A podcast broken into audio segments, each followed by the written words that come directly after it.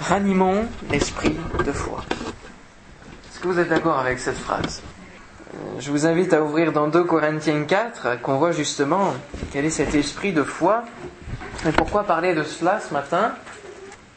Il est bon, avant d'aller dans, dans des choses plus complexes, dans des études bibliques, des fois, qui peuvent nous apporter, c'est vrai, mais si, si ça ça ne nous aide pas à avancer dans notre propre vie chrétienne, il faut d'abord voir les bases, il faut, faut s'entretenir de, des choses qui sont primordiales avant d'avancer, avant d'aller plus loin. Donc 2 Corinthiens chapitre 4, verset 8. Verset 8. Alors c'est peut-être un petit peu la situation euh, de, de de chacun de nous. Nous sommes pressés de toute manière, mais non réduits à l'extrémité, dans la détresse, mais non dans le désespoir, persécutés, mais non abandonnés, abattus, mais non perdus, portant toujours avec nous dans notre corps la mort de Jésus, afin que la vie de Jésus soit aussi manifestée dans notre corps. Car nous qui vivons, nous sommes sans cesse livrés à la mort à cause de Jésus, afin que la vie de Jésus soit manifestée dans notre chair mortelle. Ainsi la mort agit en nous, et la vie agit en vous.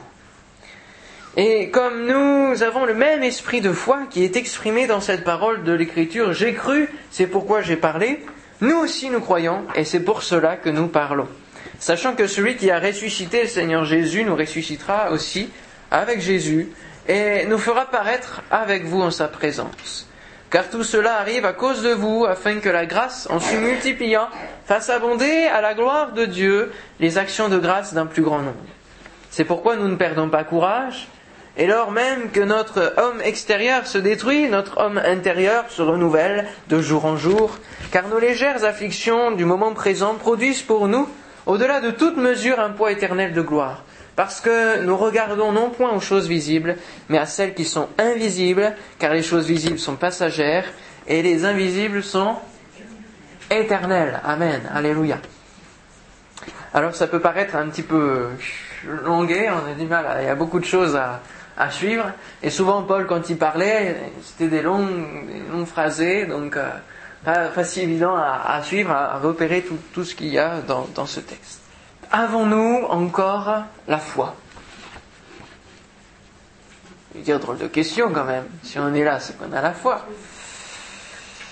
Euh, N'avons-nous la foi que quand tout va bien? Ah, c'est plus précis comme question. Est-ce que vous avez la foi? Vous avez une meilleure foi? Vous avez plus de foi quand tout va bien? Quand, quand ça va mieux? Et du coup, quand ça va moins bien, la foi a tendance à diminuer. Dieu désire animer notre foi ce matin et nous faire comprendre que nous avons be- besoin d'avoir une foi inébranlable, une foi qui, qui tient debout. Nous avons besoin d'entretenir l'esprit de foi, d'avoir un environnement de foi aussi en tant qu'assemblée. Parce que si on se décourage les uns les autres, si on exprime des paroles qui sont moitié de foi, euh, ça va pas aider à ce que on puisse vivre et marcher dans la foi ensemble et aussi personnellement. Qu'est-ce que la foi en un mot? Qu'est-ce que vous diriez vous? La foi en un mot? Ah ah. La foi, qu'est-ce que c'est? Croire. Confiance. Autre chose Non? Alors, Hébreu 11 nous dit, Hébreu 11, 1, Or la foi est une ferme assurance. La foi, c'est une assurance. Une ferme assurance des choses qu'on espère, une démonstration de celles qu'on ne voit pas. La foi, c'est une assurance. Intéressant, n'est-ce pas? Ah oui. L'assurance de notre foi. La foi, une assurance. Le mot assurance signifie, dans l'original, quelque chose d'existant, qui existe, et qui est placé dessous. Dessous. Donc comme une base. L'assurance doit être la base de notre foi. La foi est une assurance. On pourrait avoir d'autres synonymes du mot assurance, fermeté, affirmation, audace, aplomb, hardiesse, confiance, conviction, etc. Est-ce que nous vivons cette foi-là? Est-ce que nous avons cette foi-là? Je n'attends pas de réponse. Avez-vous la foi? L'assurance dans notre foi chrétienne est primordiale. Et la foi dans notre vie chrétienne est essentielle et indispensable. Comment pouvoir vivre, croire en Dieu sans avoir la foi? Impossible. Donc la foi est, est un élément, l'élément principal de notre vie chrétienne. C'est l'élément de départ qui nous permet de croire en Dieu, de nous tourner vers lui. C'est l'élément aussi du, milieu, on va dire, de, la suite, hein, parce que nous avons besoin de marcher par la foi de jour en jour. Et puis aussi l'élément de fin. C'est un des critères de jugement de la part du Seigneur, qui, lorsque nous arriverons devant lui, verra si nous avons eu la foi en lui, dans, dans les défis qu'il nous a donnés, dans notre vie chrétienne. Et puis, cela nous permettra, si nous avons la foi, de ne pas être confondus devant lui, mais de pouvoir dire, Seigneur, j'ai cru en toi, et je suis là devant toi, debout, par la foi. Amen. Si vous n'avez pas d'assurance dans ce que vous croyez, est-ce que vous croyez vraiment? Comment avoir des réponses à nos prières sans vraiment croire? Entièrement. Si on croit à moitié, si on croit un petit peu, est-ce que est-ce que c'est possible d'avoir une réponse aux prières?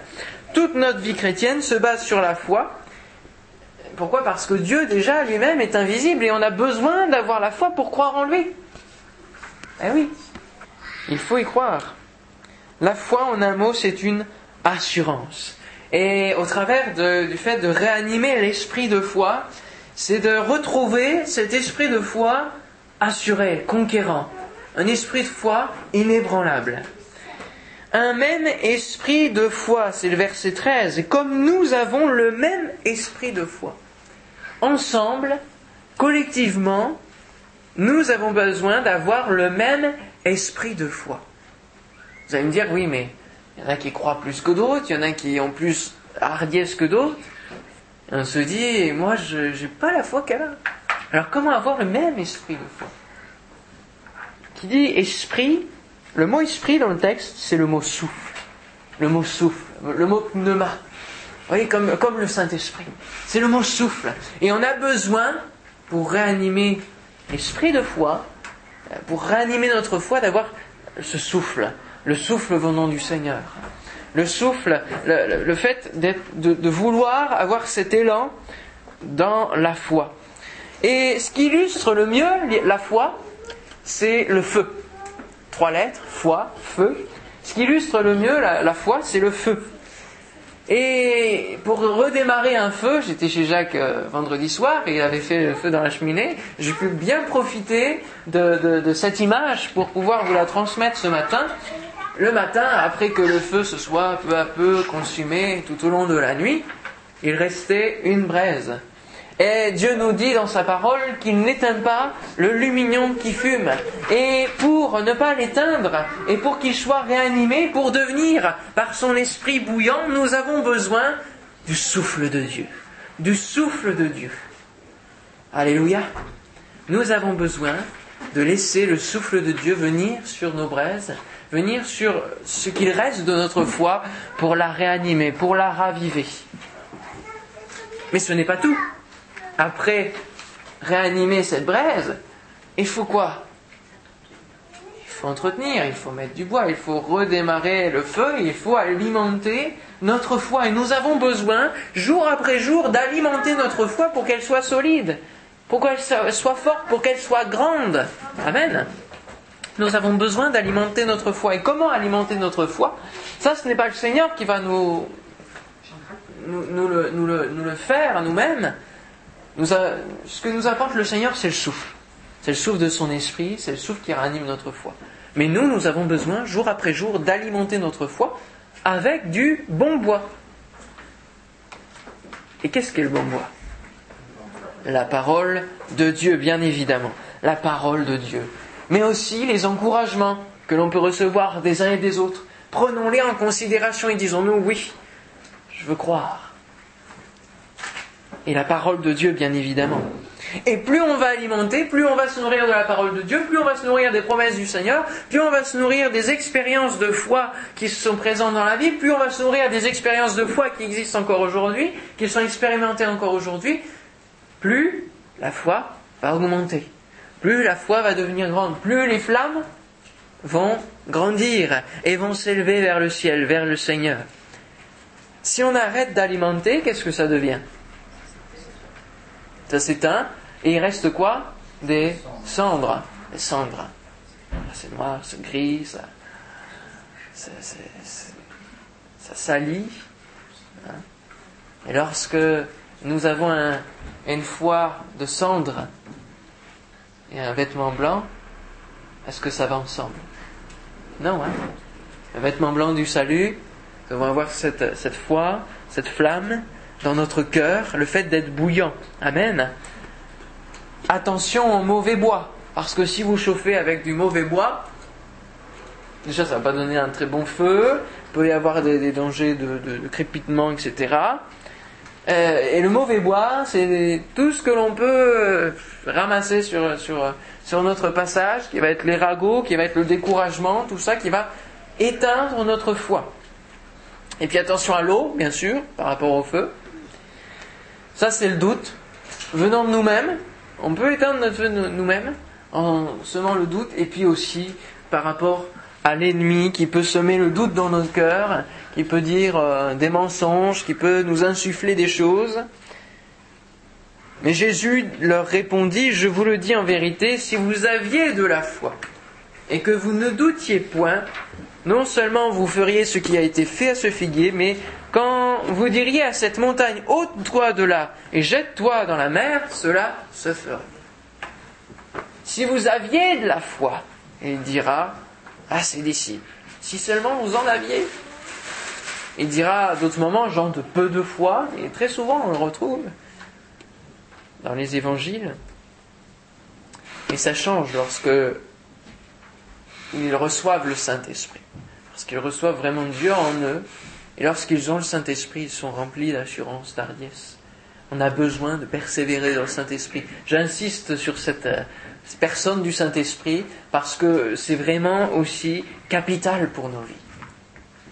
Nous ne pourrons pas avoir une foi conquérante, triomphante, si nous ne sommes pas remplis du Saint-Esprit, si nous ne recherchons pas la plénitude du Saint-Esprit. Si vous ne doutiez point, si vous ne doutiez point, ah, ça c'est le plus grand obstacle de la foi, le doute, le doute. Il éteint tout de suite les petites flamèches de foi.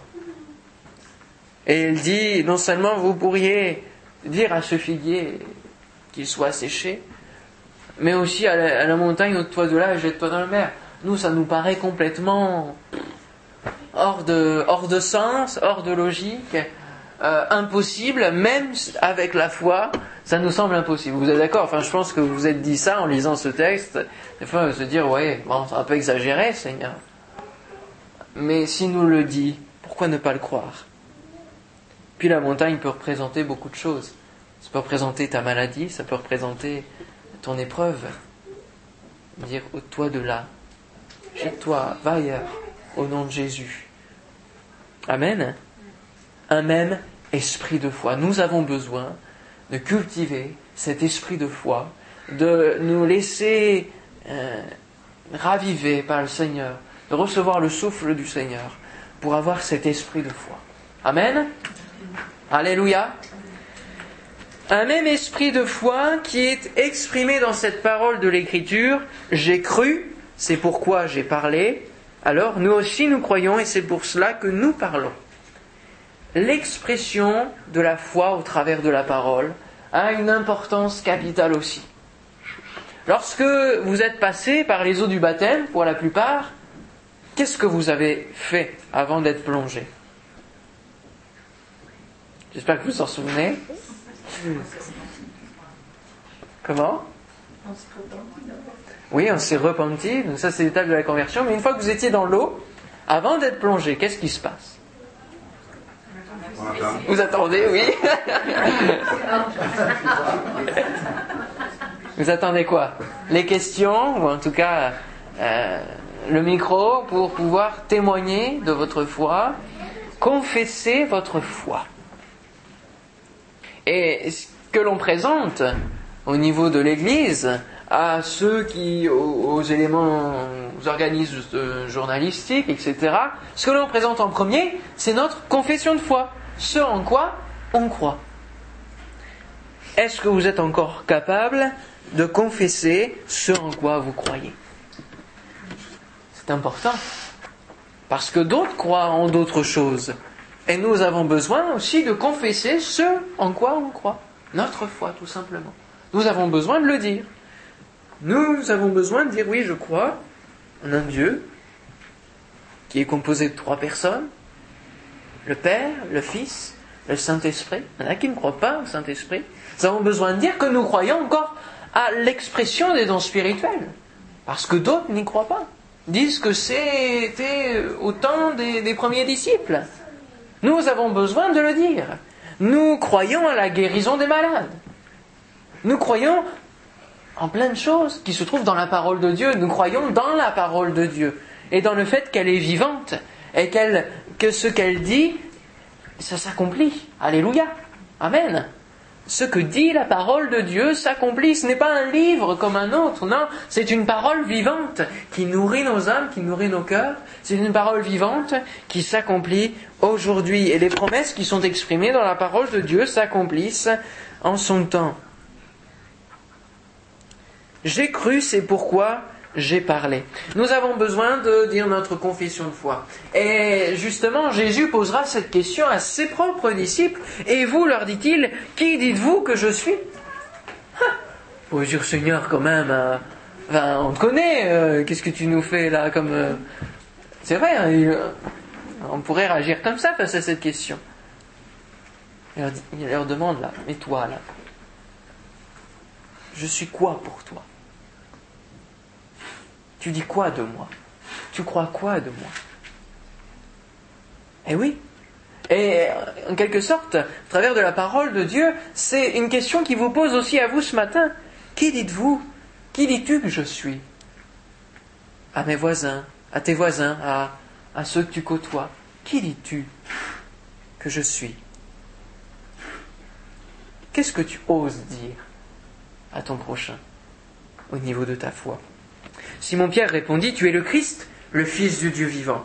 Jésus, reprenant la parole, lui dit, Tu es heureux, fils euh, de Jonas, Simon, car ce ne sont pas la chair et le sang qui t'ont révélé cela, mais c'est mon Père qui est dans les cieux.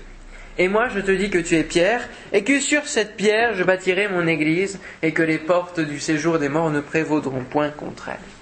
Alors ce verset un petit peu a été euh, l'objet d'un malentendu de la part de l'Église catholique romaine sur le fait de croire que Pierre serait le premier élément sur euh, lequel l'Église devait être euh, construite et qu'il serait presque remplaçant de Jésus.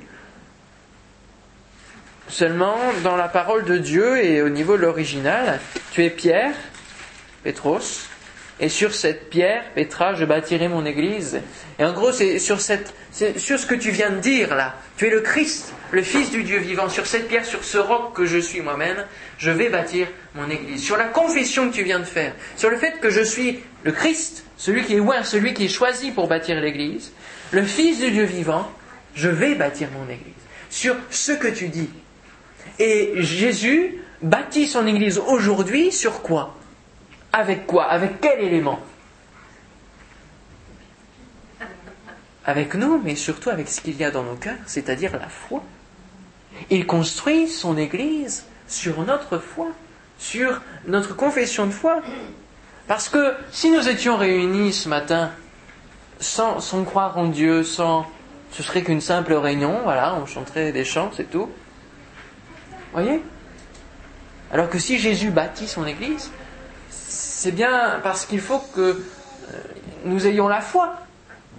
Il ne va pas bâtir son église avec des gens qui n'ont pas la foi. On est d'accord. Et il construit son église, il engrange des âmes lorsqu'elles passent de la mort à la vie et qu'elles se mettent à croire et que la foi naît dans leur cœur sur cette pierre, sur cette certitude, sur cette parole, je bâtirai mon Église. Et en effet, Pierre sera le premier, après la réception du Saint-Esprit, à prêcher à la foule et à déclamer le, message de la bonne nouvelle, le message de Dieu et la démonstration de la puissance de Dieu, le fait que Jésus a été ressuscité par le Seigneur, son Père. La foi, c'est la vie de Jésus en nous. Il nous a parlé de cela. Euh, ainsi la mort agit en nous et la vie aussi agit en nous. Amen. Alléluia.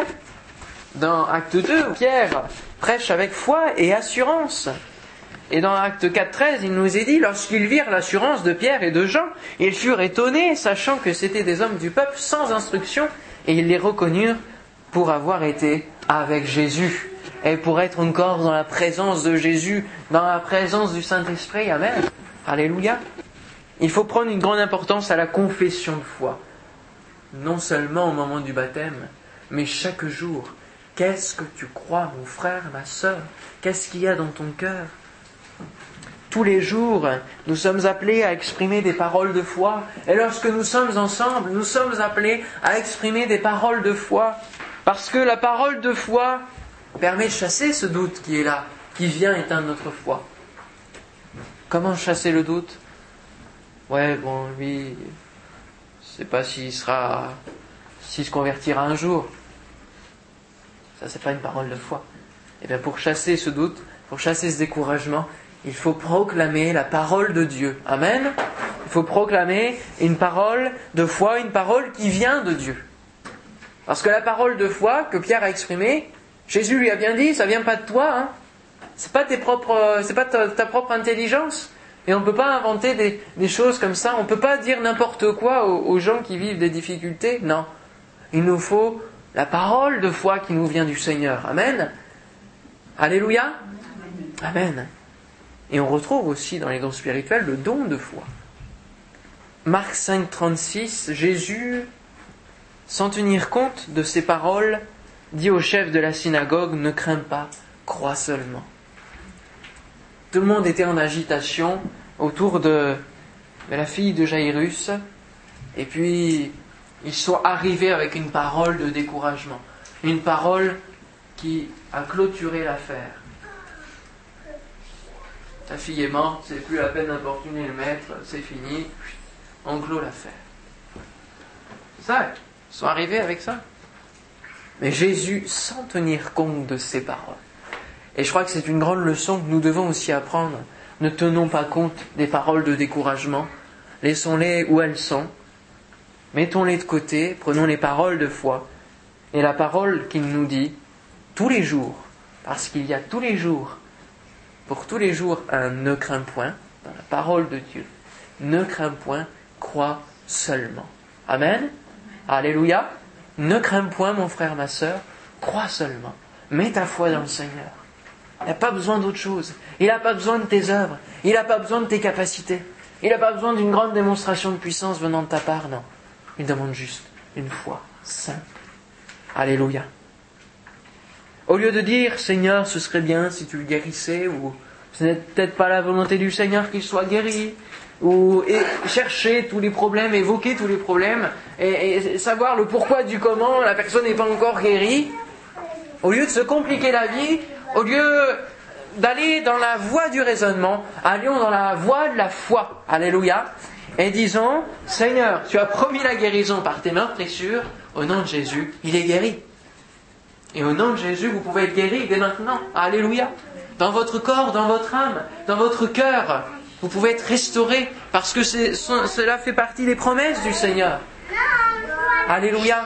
Il vous aime et il veut votre bien. Et si vous êtes son enfant, il veut votre bien, il veut votre bénédiction. Arrêtons les recherches de raisonnement. Nous avons besoin de rechercher la volonté du Seigneur, c'est vrai. Mais des fois, on part dans des raisonnements. Eh oui, mais si. Moi, je me souviens, si. Bon, j'avais prié, j'avais imposé les mains pour une personne.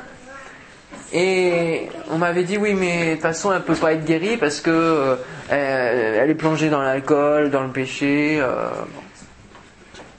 D'accord Mais si c'est une personne nouvelle, c'est une personne nouvelle et qu'elle s'approche pour être guérie, pour recevoir de Dieu, il faut qu'elle exprime la foi et je crois qu'elle peut être guérie elle peut être justement délivrée de cela. Alléluia. Bien sûr, si elle continue dans cette voie-là, forcément, le Seigneur ne peut pas agir parce que si elle continue dans... Et si elle ne se rend pas compte que c'est un obstacle, d'accord, mais si elle s'approche vers Dieu, qu'elle veut changer de vie, cette personne, Seigneur peut agir, peut répondre à la foi, peut répondre à la prière. Amen. Un seul mot. Un seul mot. C'est l'histoire du centenier qui aborde Jésus. Vous pouvez prendre Matthieu 8, versets 8 à 10 avec moi. Matthieu, chapitre 8, versets 8 à 10. Nous allons voir un cas concret d'expression d'une grande foi. On a besoin de on a besoin des uns et des autres, de l'expérience des uns et des autres aussi, pour savoir comment se base notre foi. Matthieu 8, verset 8. Le centenier répondit, Seigneur, je ne suis pas digne que tu entres sous mon toit, mais dis seulement un mot, et mon serviteur sera guéri. Ça, c'est une certitude, c'est une parole de foi, elle est là. Car moi qui suis soumis à des supérieurs, j'ai des soldats sous mes ordres, et je dis à l'un va et il va, et à l'autre viens et il vient, et à mon serviteur fais cela et il le fait. Après l'avoir entendu, Jésus fut dans l'étonnement. Vous voyez, une foi qui étonne Jésus. C'est cela à quoi Dieu nous appelle. Une foi qui l'étonne. Alléluia. Et il dit à ceux qui le suivaient, je vous le dis en vérité, même en Israël, je n'ai pas trouvé une aussi grande foi. Waouh, waouh, waouh, waouh. La claque qui sont pris là, hein Les habitants d'Israël. Je n'ai pas trouvé une aussi grande foi. Et quel sera le problème lorsqu'il ira dans sa propre patrie? Pourquoi il ne pourra pas faire de miracle? À cause de quoi? À cause de l'incrédulité de ceux qui étaient là. Eh oui, à cause de l'incrédulité, oui, bon, lui, c'est le fils du charpentier, bon, c'est voilà, on l'a vu grandir, tout petit haut là, et puis c'est fini. C'est, il n'a rien, rien de plus qu'un autre. Mais voyez la différence dans la considération de qui est Jésus. Si vous croyez, si vous avez la mesure de foi de croire qu'il est un simple charpentier, vous n'aurez pas accès à ce qu'il peut faire pour vous. Mais si vous croyez qu'il est vraiment le Fils de Dieu, qu'il est vraiment celui qui peut vous bénir, qui peut le faire, et qui veut le faire, alors vous accédez au miraculeux. Vous accédez à sa bénédiction. C'est tout simple. Ça dépend de comment vous considérez Jésus. Comment vous considérez Dieu. Si vous le considérez que le dimanche matin, et que le reste de la semaine vous le mettez dans un placard, eh, c'est offenser le Seigneur. Chaque jour, nous avons besoin de dire Seigneur, je crois en toi, je crois que tu vas bénir cette journée qui est devant moi, crois que tu vas m'aider, je crois que si je suis capable de faire ce travail, c'est bien par ta grâce, c'est pas par mes propres capacités, Amen. Par exemple. Quelle, euh, quelle foi exprime le centenier Vous croyez que le centenier était un homme plus, plus intelligent que nous pour avoir une si grande foi Plus un surhomme pour avoir une grande foi qui étonne même le, même le Seigneur? Non, c'était un, un gars comme nous, quoi. Hein? C'est un centenier, bon, c'est tout. Jacques dira, il était un homme de la même nature que nous, donc vous pouvez y arriver, vous pouvez accéder à la foi. Vous pouvez accéder par votre foi à l'héritage de ses promesses, à l'accomplissement de ses promesses. Amen. Alléluia. Alors, exprimons une foi toute simple. Dernier point, la foi fait appel à la dépendance. Nous le voyons au travers de cet exemple. Euh, le centenier dit, dit seulement un mot, mon serviteur sera guéri. Il se met en dessous du Seigneur. Il ne prend pas la grosse tête comme euh, Naaman en disant Moi je croyais que la banale par ne sont-ils pas mieux Qu'il allait agiter sa main et, que euh, j'allais être guéri? Ah, il a appris une grande leçon d'humilité, Naaman. C'est pas selon ce que moi je pense. C'est pas comme moi je prévois, non. C'est le Seigneur. Alors Seigneur, dis seulement un mot, seulement un mot de ta bouche. Je sais qu'il peut être guéri. C'est cela. Confesser notre foi, ce n'est pas imposer au Seigneur. La réponse appartient au Seigneur. La soumission. La foi fait appel à la dépendance. Pourquoi? Parce que nous regardons non point aux choses visibles, mais à celles qui sont invisibles, car les choses visibles sont passagères et les invisibles sont éternelles. Regarder des choses invisibles, est-ce que c'est possible réellement? Non. C'est pour ça que nous avons besoin de dépendre, dépendre du Seigneur, dépendre de, lui pour exprimer notre foi. La foi fait appel à la dépendance, et donc la dépendance à une soumission. La foi, c'est tout remettre entre ses mains avec la certitude qu'il va répondre. Notre dépendance à lui lui plaît, puisqu'il est vraiment le maître de notre vie. Si nous n'exprimons pas la foi, qu'est-ce que nous exprimons? Ben, Notre raisonnement, notre intelligence, euh, on va chercher d'autres solutions ailleurs. Et combien de fois, lorsque nous avons des, des problèmes, nous ne réagissons pas avec la foi, mais nous cherchons en premier lieu une solution pour réussir par nous-mêmes. Qu'on soit chrétien ou non, hein. Et Dieu, c'est la roue de secours, il arrive en dernier. Alors que si nous exprimons totalement notre foi en disant Seigneur, moi je peux rien faire, je te confie tout, je crois que tu peux agir, agis s'il te plaît, en ton temps, c'est tout. Alors là, on est dépendant de lui et ça lui plaît. Nous sommes agréables au Seigneur parce que sans la foi, il est impossible de lui être agréable. Car il faut que celui qui s'approche de Dieu croit que Dieu existe et qu'il est le rémunérateur de ceux qui le cherchent. Jésus est le consommateur de notre foi. Il faut qu'on ait la foi, il faut qu'on soit dépendant du Seigneur avec notre foi. L'expression de notre foi induit une soumission à sa volonté, un alignement à sa volonté. C'est ça exprimer la foi. Et après, la réponse lui appartient. Nous, on exprime notre foi, on exprime une parole de foi, et après, c'est lui qui, décide, c'est lui qui fait. Et j'en veux pour preuve ce témoignage rapidement de Daniel Colanda. C'est le successeur de Reinhard Bonke, euh, un évangéliste. Et il a appris une dure euh, leçon de, de foi. Il y a quelques années, lors d'un événement extraordinaire, je venais de prêcher un message qui me tenait très à cœur et il était temps de prier pour les malades. Je ne savais pas que j'étais sur le point d'apprendre une nouvelle leçon sur ce que je venais de prêcher, la foi. Rempli d'enthousiasme par ma propre prédication et débordant de confiance, je descendis de la plateforme et me mis à prier pour les malades qui étaient assis à l'avant de la salle. Alors quand, il y a des grandes réunions comme ça, c'est en Afrique, il y a des milliers de personnes. Euh, en Afrique notamment, et là c'était à Hong Kong. Euh, je m'approchais d'un homme gravement handicapé dans une chaise roulante motorisée. Ses mains et ses jambes étaient déformées, ratatinées et paralysées. Je me tournai vers les coéquipiers du service de l'ordre qui me suivaient et je leur dis Sortez-le de la chaise roulante. Et je continuai à prier pour les gens qui faisaient la queue. Je ne sais pas ce qui provoqua le malentendu qui ensuite arriva. Peut-être était-ce un problème de langue, nous étions à Hong Kong, ou peut-être était-ce le bruit, c'était une réunion très bruyante dans un hall immense. Je ne sais pas.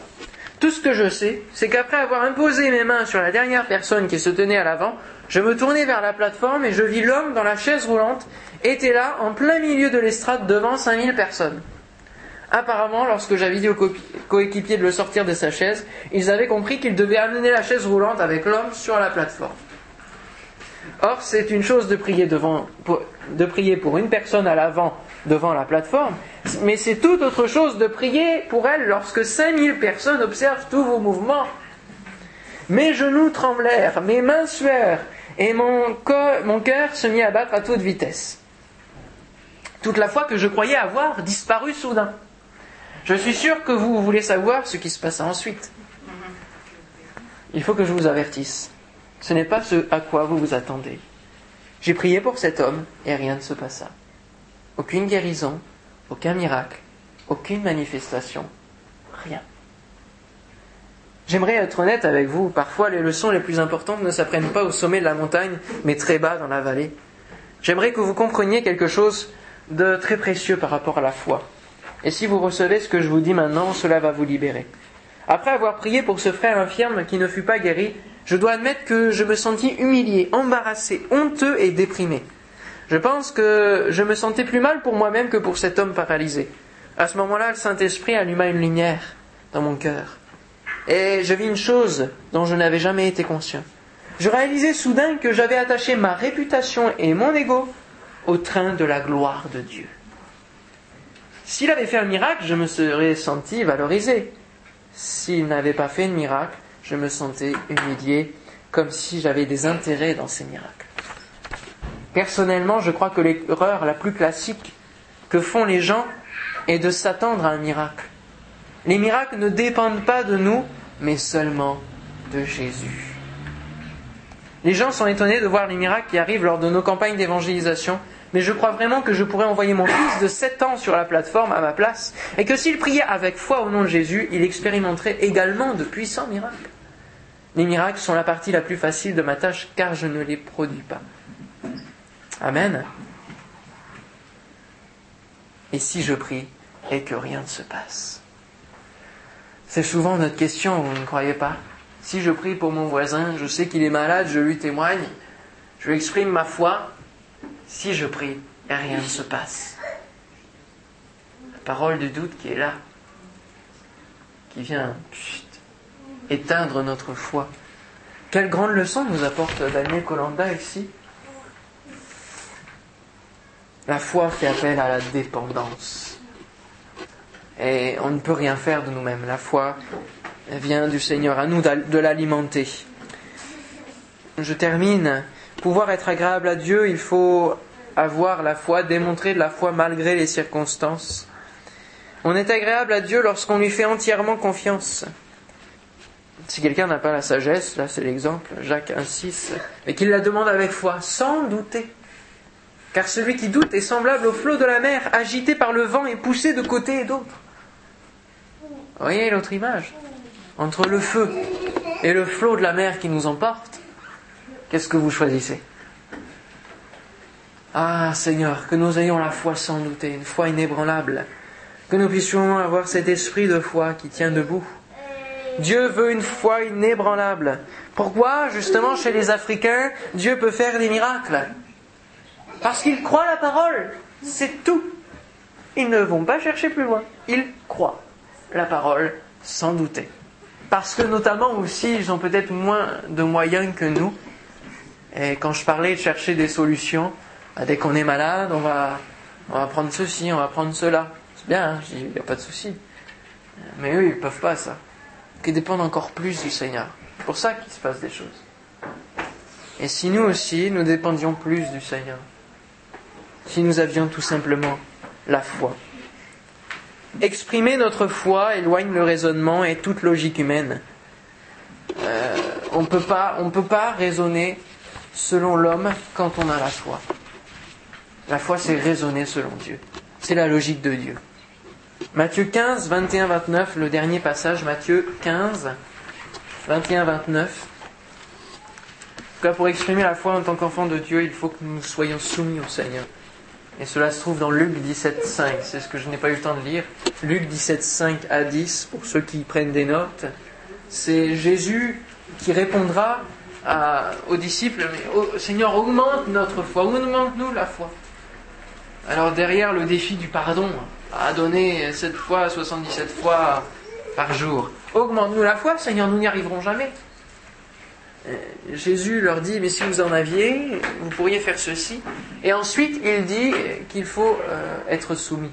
Est-ce que lorsque vous êtes serviteur, euh, vous vous mettez à table et vous dites à, celui que vous devez servir, sers-moi? Non. Vous le servez, vous faites la, chose et après vous disposez. C'est la même chose dans le domaine de la foi. Nous devons être serviteurs. Nous devons être en dessous du Seigneur. Matthieu 15, verset 21. Jésus étant parti de là se retira dans le territoire de Tyr et de Sidon.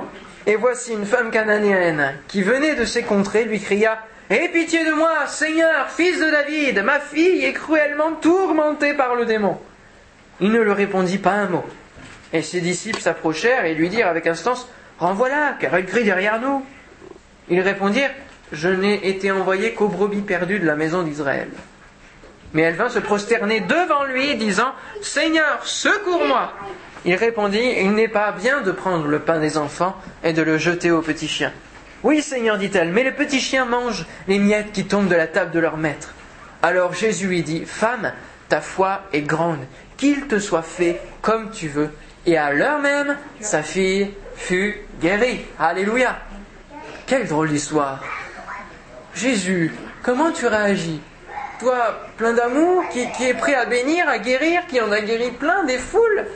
Et là, tu veux pas guérir cette pauvre femme cananéenne Nous avons besoin de persévérance, d'une foi inébranlable, même face à Jésus. Nous avons besoin d'une foi inébranlable. Et souvent, le Seigneur pose des questions, réagit pas comme on veut qu'il réagisse. Il va demander au paralytique qui est paralysé depuis plus d'une trentaine d'années, veux-tu être guéri? Vous croyez que c'est sérieux ça? Seigneur, quelle question. Ou alors, que veux-tu que je te fasse devant celui qui est aveugle et qui crie derrière lui, aie pitié de moi? Que veux-tu que je te fasse? On se dit, mais Seigneur, il y, a, quelque chose qui cloche, qui colle pas. Les questions du Seigneur sont là pour nous faire réagir et pour voir où est notre foi. Que veux-tu que je te fasse? Seigneur, si tu pouvais. Enfin, je sais pas, je, te demande. Je sais pas si tu peux, si tu veux.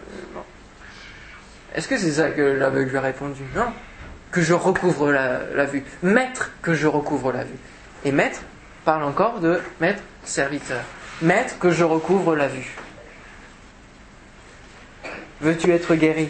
Les questions du Seigneur font réagir notre foi. Il attend que nous lui exprimions notre foi en parole.